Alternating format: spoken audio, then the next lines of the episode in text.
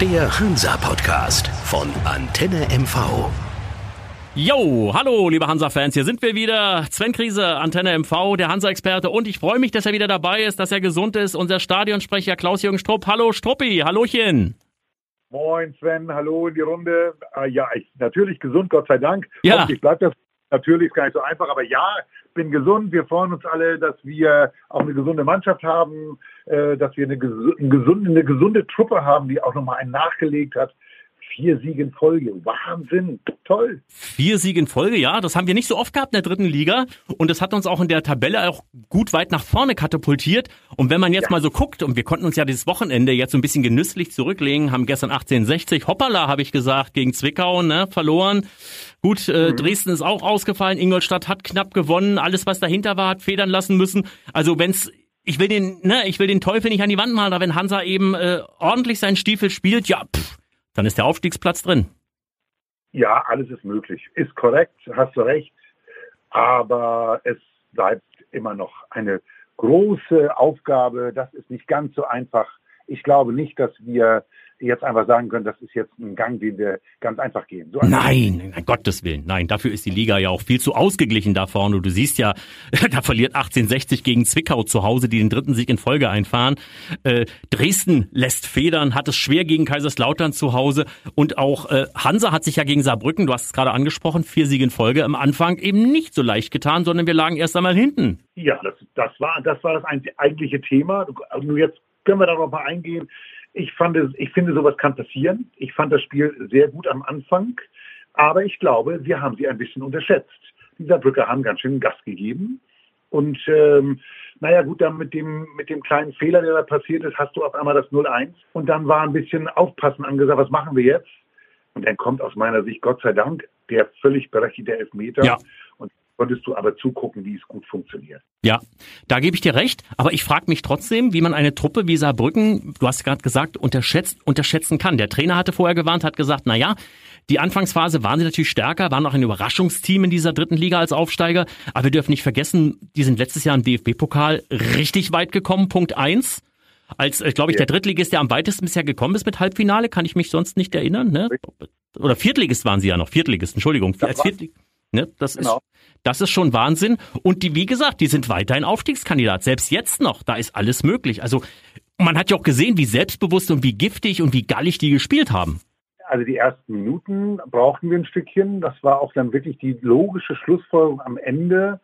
Dann auch das 1 zu 0, muss man so klar sagen. Ähm, zwar auch mit Fehlern und allem drum und dran, aber es war halt wirklich schwierig.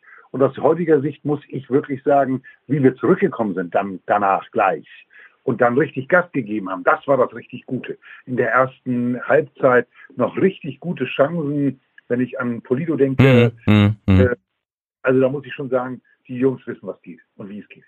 Und dann müssen wir einen erwähnen, glaube ich, Struppi, äh, der immer so ein bisschen, ich will nicht sagen im Schatten stand, weil der spielt wirklich schon eine, eine klasse Saison. Der war im letzten Jahr schon stark gewesen, der hat nicht eine Minute verpasst und äh, der ist immer ruhig, zurückhaltend. Nico Neidhardt, das waren schon zwei Wahnsinnstore. Das, das macht nicht jeder in der dritten Liga. Du nimmst ja das Beste vorweg, aber ja, ich gebe dir recht, das ist ja unfassbar, wie der Gast gegeben hat auf der Außenbahn, wie der die beiden Dinger da reingehämmert hm. hat auf der Knaller. Was für ein toller Mann. Was für eine tolle Klebe auch, habe ich gedacht. Meine Fresse, so ein Schuss, du. Boah. Richtig. Ne? Ich finde, das war der, der, der Mann des Spiels, zumindest ja. mit den beiden Toren. Also er hatte das letzte Wort im wahrsten Sinne des Wortes für mich. Und als er das dann am Ende des 4 zu 2 gemacht hat, habe ich gesagt, wow, das ist man, das ist mal ein Brüller. So eine Tore. Aber, Achtung, wir haben schon ganz schön lange gebraucht. Ne? Wir haben zwar geführt, dann in der ja, 54, ja. ja, ja. Äh, da auch wieder Polido, der hat auch wirklich auch einen super Lauf im Moment. Mhm. mhm. Und dann, wenn du so siehst, Neid hat das Ding, bang, haut der das da rein, der 86. Dann kriegen mhm. wir nochmal Schluss und danach diese Ruhe zu behalten, weiterzuspielen und sich nicht hinten reinzustellen und das 3 zu 2 abzusichern, das fand ich ziemlich genial. Und Struppi dem Gegner ja letztendlich auch noch so richtig schön die Kante zeigen mit dieser roten Karte, ne? Der Kapitän, also der Zeitz, ein erfahrener Spieler von Saarbrücken, dem ja wirklich so ein brutales und er wollte dieses Foul. Man hat förmlich gesehen, er ist hinterher gestiefelt beim Neidhardt und hackt den von hinten weg. Danach hat er dann gleich gemerkt, oh oh, ne, die rote Karte auch völlig berechtigt. Aber wenn man so einen erfahrenen Spieler dann im Nerv trifft, denke ich, das beweist schon einiges. Ja, ja, das, aber dass, dass der sowas noch ähm, macht, so kurz vor Schluss, äh, ja, genervt ist. Nerven verloren, ja, klar. Aber mache ich sowas in der 91. Minute? Ich weiß nicht, ehrlich. Nee, nee, macht man nicht. Macht das, man nicht. Aber was dabei äh, besonders gut war, dass er wirklich Neid hat, äh, dann auch nochmal angestachelt hat, dass der nochmal zwei Minuten Ja, ja. später nochmal 4 zu 2 gemacht das ist schon perfekt. Ich hatte ernsthaft Angst, so wie er lag, und das, ich habe das Foul ja unmittelbar von oben sehen können. Ich war keine zehn Meter weg. Ich habe gedacht, nicht der nächste. Wir haben acht Ausfälle schon vor diesem Spiel gehabt, denn der Neid hat auch noch ausfällt. Um Gottes Willen habe ich gedacht. Er lag ja auch lange, wurde behandelt, und ich glaube auch, dass das wehtat. Und es sind wohl, wie ich gehört habe, keine Schäden äh, zurückgeblieben. Äh, also der ist auch wieder fit für das Spiel am Freitag gegen Ferl. Gott sei Dank. So, so auf jeden Fall an, so hoffen wir mal, dass es so bleibt, Gott sei Dank, dass da jetzt keine Spätfolgen da sind. Es sah nicht gut aus, aber er war danach ja nochmal topfit auf der Außenbahn. Ne? Ja, in jedem Fall. Björn Roth habe ich mich auch gefreut. Erstes Tor im Hansa-Dress. Ne, macht er eiskalt dort als defensiver Mann. Fand ich schon gut. Ja. ja. Das, also ich finde, dass wir hier ein gutes Zeichen gesehen haben von der, von der gesamten Mannschaft. Die wollen jetzt, man merkt das. Ja, die haben sich geärgert über die ersten 20, Mhm. 25 Minuten, da haben sich drüber geärgert.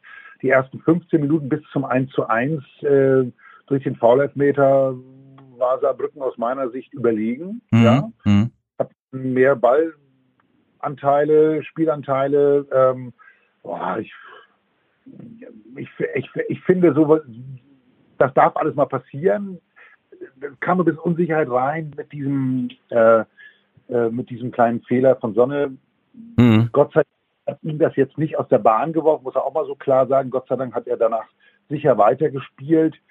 Ähm, für mich aber sehr gut zu sehen, was ich gut fand, war, dass er halt dann auch weiter in den Mann gegangen ist. Ne? Ja, er ja. eine gelbe Karte abgeholt. Ja, ja. Ja, gut mit gelben Karten zu arbeiten, muss man aber so klar sagen. Die Jungs haben sich alle nicht zurückgehalten. Die drei gelben sind ein Zeichen dafür, dass unsere Jungs sich nicht versteckt haben. Ja. Definitiv.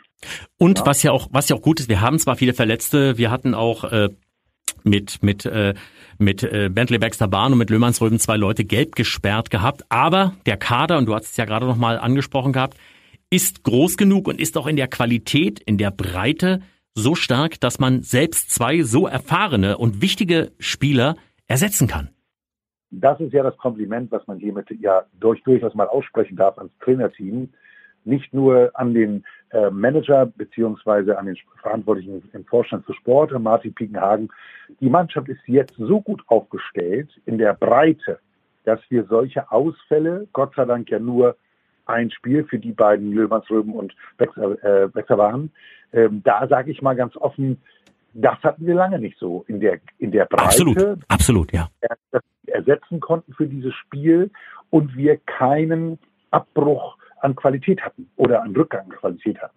Genau. Sehr, Und jetzt hast du es gerade schon vorweggenommen gehabt, es ist ja noch einer dazugekommen. Ein Schwede, wir hatten ja schon viele Schweden beim FC Hansa, aber diesmal ist es kein Schwede, der heißt nur Schwede. Der fünfte Spieler, den Jens Hertel aus Magdeburg kennt, mit der Truppe er aufgestiegen ist. Kann ein gutes Ja. Zeichen sein, kann aber auch so sein, ja, wir sind so ein bisschen im eigenen Topf, ne? Wir gucken nicht über den Tellerrand. Also es gab Kritik, Leute, die gesagt haben, Mensch, hol dir nicht die ganze Magdeburger Truppe hierher. Andere sagen aber, gut, die Jungs kennt er, da weiß er, was die können, mit denen ist er aufgestiegen, warum nicht? Hm. also ich glaube, das war eine gezielte äh, Füllung oder Auffüllung der Mannschaft und ich denke, dass man inzwischen Jens Hertel das zutrauen darf, dass er hier nicht auf die Jungs guckt, wo sie herkommen, Hm. sondern dahin guckt, was können die Hm. und passen, passen die ins Team. Und wenn es nur durch Zufall der fünfte Magdeburger ist oder Ex-Magdeburger ist, Hm.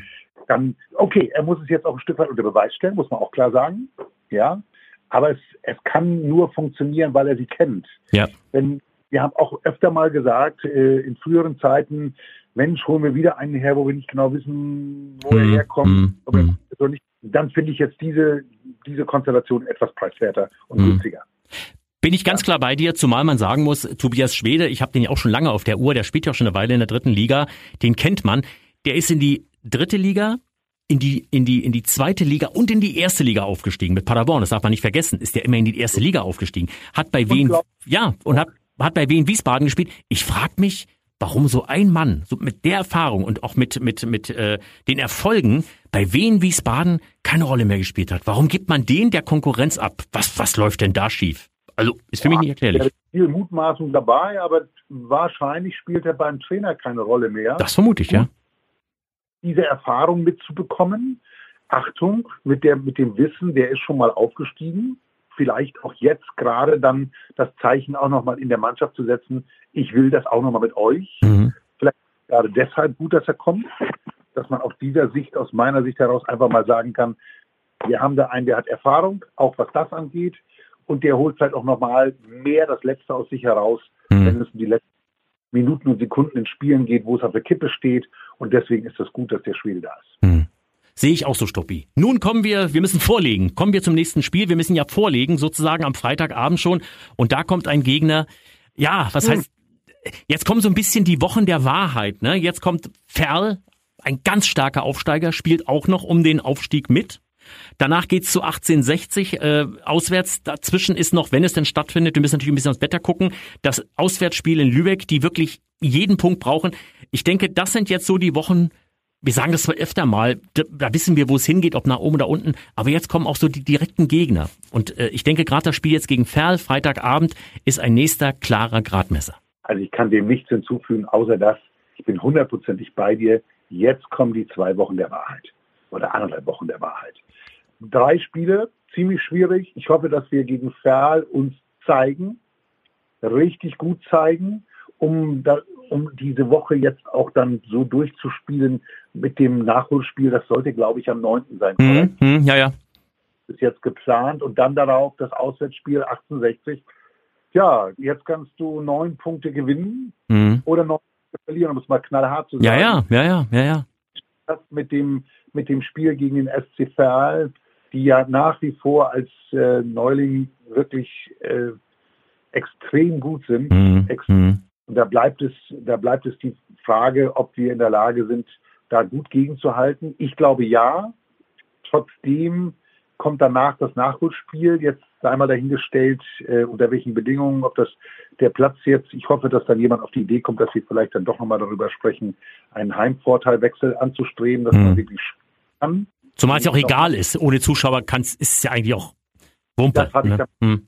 das ist jetzt ja am Ende Hupe. Mhm um sich dann die Sicherheit auch zu, äh, zu holen und zu sichern für das Spiel gegen 68. Aber ich behaupte nach wie vor, es ist, Achtung, neun Punkte, ja oder nein.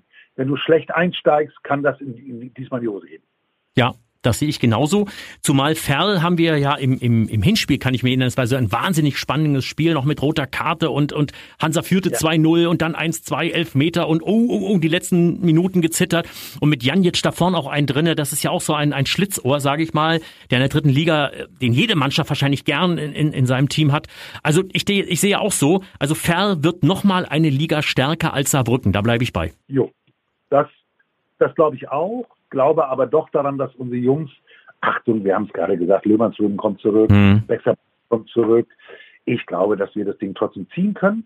Und mhm. mit diesem diesen Heimsieg zu holen, um dann nach Lieber, dann nach, ähm, nach äh, München zu fahren, da bin ich fest und überzeugt, ist der positive Teil, der da möglich ist. Das Gut. ja, Stoppi. Bleibt natürlich die Frage nach dem Ergebnis gegen Ferl. Freitagabend Flutlichtspiel mit ja geschätzt 50 Zuschauern, die da äh, sein müssen, sein können, sein wollen, sage ich mal. Kein Heimvorteil so richtig. Die Bodenverhältnisse werden sicherlich auch nicht die besten sein. Es soll schneien, es soll sehr, sehr kalt werden. Ja, gut, die Heizung läuft natürlich, aber hm, schwierig. Hm. Ich weiß gar nicht so richtig, was, was ich sagen soll. Aber ich warte mal ab, was du erstmal sagst. Also ich bin der festen Überzeugung, der SC Verl wird es uns sehr, sehr schwer machen. Mhm. So wie du gerade hast, schon beim Hinspiel. Ich bin aber auch davon überzeugt, dass unsere Jungs jetzt gerade zeigen, was sie drauf haben. Das Spiel gegen Saarbrücken war so einfach auch nicht. Das hätte auch nach dem 0 zu 1 anders ausgehen können. Ja, ja, ja. Gut, das gut hinbekommen. Das glaube ich hier auch. Ähm, ich glaube, unsere Jungs sind jetzt so heiß, die wollen das trotzdem, man darf man immer ein bisschen skeptisch sein und mal sagen, na, wo, wann reißt so eine Serie? Aber ich glaube diese Woche noch nicht. Mhm. Ich glaube auch nicht. Ich bin der festen Überzeugung, dass wir einen Heimsieg holen, aber er wird sehr schwer zu erkämpfen sein. Ich schlage mich auf die Seite, ich sage eins in der Tipprunde Mhm. und sage eins für den FC Hansa Rostock. Ich habe nicht verstanden, war jetzt ein Knick in der Leitung, Struppi? Ich, Entschuldigung, ich sage eins in der Ja. Tippwerte Ja. und zwei zu eins im Ergebnis für den FC Hansa Rostock gegen den SC Verl. Ja, ich habe von dir nichts anderes erwartet. Wie gesagt, hast du überhaupt schon mal Niederlage getippt? Ich, ich überlege gerade. Äh, ja, ich bin da. Ich mit meinen Tipps. Ich bin. Ich, ich bin da bei dir. Ich bin da, ich bin da ganz klar bei dir. Wie gesagt, also ich, ich, da ist natürlich auch die Hoffnung auch immer noch und das Fanherz schlägt auch noch ein bisschen mit. Das ist natürlich normal. Aber ich denke, es wird diesmal ein, ein Biegen- und Brechenspiel auf schwer bespielbarem Boden. Und ich denke, es wird ein 3 zu 2 für Hansa. Oh du, ich bin bei Toren eher nicht traurig, wenn sie am Ende bedeuten, dass wir trotzdem drei Punkte haben. Dann ist alles gut. So sieht's Dann aus. ist, Ja. Da freue ich mich sehr drauf auf das Spiel. Ich hoffe sehr, dass wir nächste Woche darüber sehr, sehr gut philosophieren können. Ich denke, du schaust es dir genauso gut und gerne an wie ich. Ja. Und ich hoffe sehr, dass wir einen Hansa-Sieg sehen, wiederum zu Hause. Ja, also ich hätte in dem Fall eine Decke mitnehmen, wie gesagt, weil es soll sicher kalt werden. Ich habe einige Spiele im Ostseestadion bei großer Kälte erlebt, aber ja, wie gesagt, wenn man dann da auch noch alleine und einsam sitzt und keiner links und rechts zum Wärmen da ist, dann, dann muss man schon eine Decke mitnehmen. Ich bin keine Memme, aber das wird kalt und hoffentlich erwärmt mich das Spiel, sage ich damit. Toi, toi, toi. Struppi, wir müssen den Fans auch nochmal sagen, äh, logischerweise, Corona-bedingt sind wir natürlich am Telefon beide nur. Wir können und, und dürfen nicht aufgrund äh, der Kontaktbeschränkungen hier zusammen im Studio sein. Ich kann mich nur entschuldigen, vielleicht auch für die Leitung und es ist vielleicht auch mal äh, für die Verantwortlichen in Mecklenburg-Vorpommern wieder ein Zeichen, dass es ganz gut wäre, die weißen Flecken endlich, was Internet angeht, wegzubekommen, um ein ordentliches Internet zu kriegen. 5G wäre gar nicht so schlecht, ne? werden wir dann weiter hoffen. Und ich kann nur sagen, es ist ja jetzt hoffentlich irgendwann ein Ende absehbar, dass wir hoffentlich auch wieder ein paar Fans im Stadion begrüßen können und dann hoffentlich auch wieder tolle Spiele mit Zuschauerunterstützung erleben dürfen. Toi, toi, toi.